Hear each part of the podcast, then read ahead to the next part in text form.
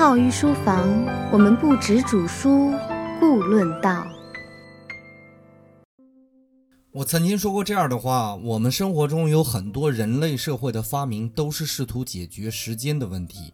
比如，冰箱是解决食物保存时间的问题，书籍是解决思维保存时间的问题，汽车是解决距离消耗时间的问题，甚至个人努力也是解决在一定时间内达到某种目的的问题。综合来看，时间仿佛是我们生活所有问题的根源。我们假想一种可能：如果把一些问题延长一下时间，就不是问题了。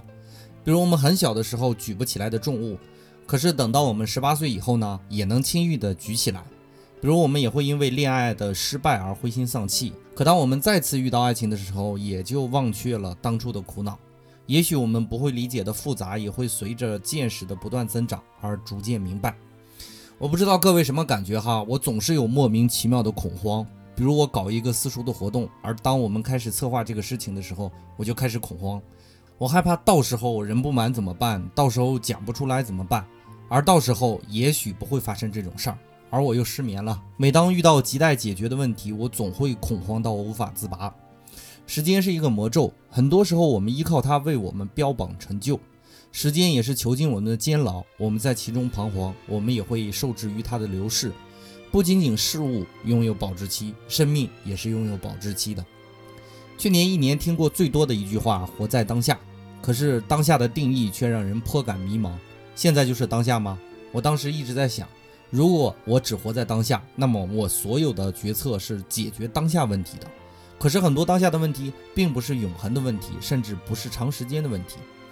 甚至我可以说，所有的问题都不是永恒的问题。那么我们解决当下的问题，很多时候有必要吗？我所定义的当下就比较复杂了。我理解的当下是我站在现在思考未来后的定义。去年我一直在幻想一种情况：如果十年前就是我高考的那一段时间，甚至我上大学以后至今的这段时间里，如果我那时候就开始做御书房，我现在将会是一个怎样的人？想到这里，我不禁悔恨曾经虚度的年华。至少十年来，我对于文字的执着，收获了御书房现在一半的内容。突然感觉很庆幸，虽然我错过了一些，但是我没有错过了全部。于是很多人问我：“开浩，你怎么想要做御书房呀？”我的回答很简单，因为后悔十年前没有做御书房嘛。那么我不能让自己十年后依然后悔这个后悔，这就是我在时间里定义自己位置的方式。就像影子哥一年半以前刚认识我的时候送给我那句话一样：种树最好的时间是十年前，然后是现在。这个方法是我经常激励自己的方式。也就是站在悔恨的过去，然后站在现在思考未来，对比之后，你后悔了什么？接下来日子里努力做到什么？这就是人生塑造最好的办法。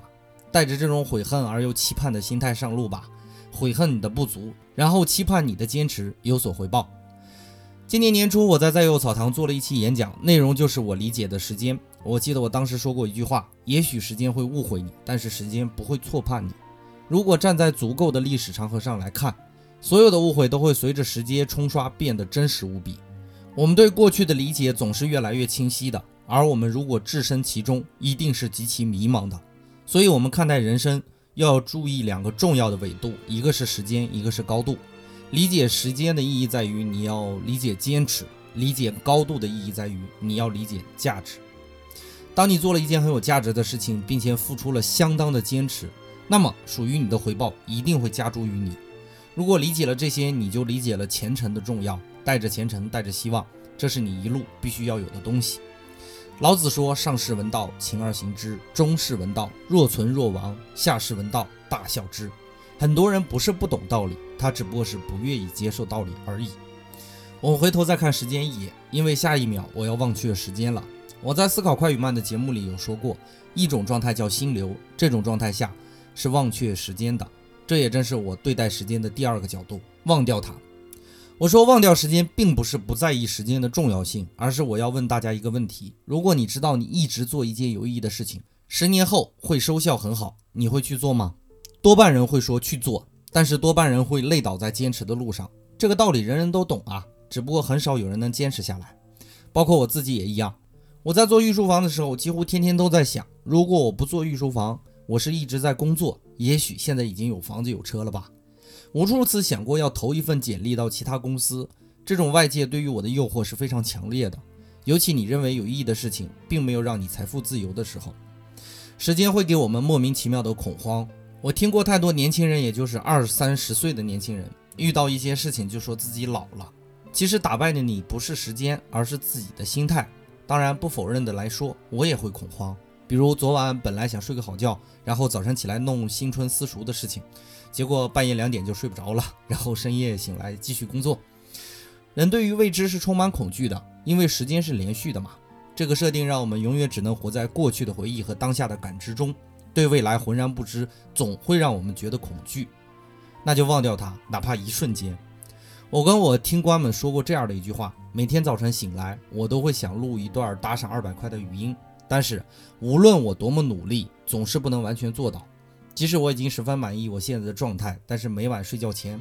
我都是在想，如果我能更好，也许能获得我的目标。然后第二天醒来，我继续在打赏二百块的幻觉中努力爬行。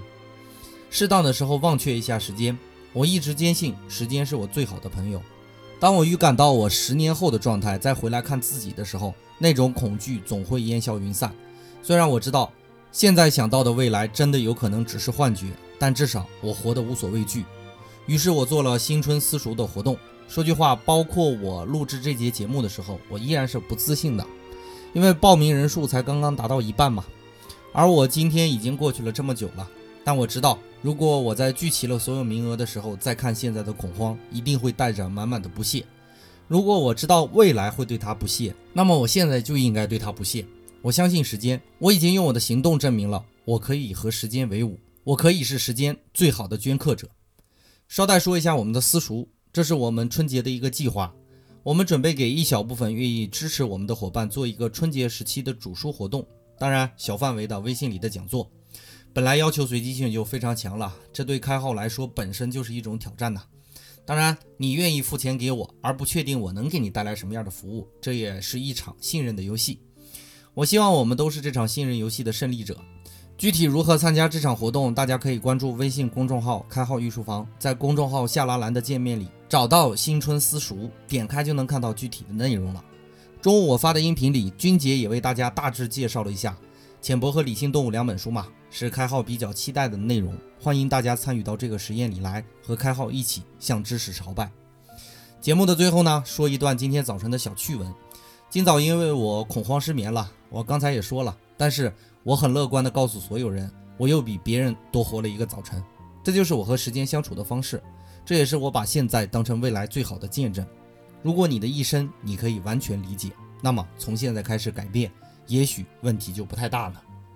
本节的御书房番外篇就播讲到这里，感谢大家宝贵的时间。伙伴们放心，在我做私塾的时候，也可以保持节目更新，因为我现在有王俊杰先生了呢，已经承担了开号御书房大部分的行政工作了呀，所以。也感谢一下俊杰，那么我们下节再见。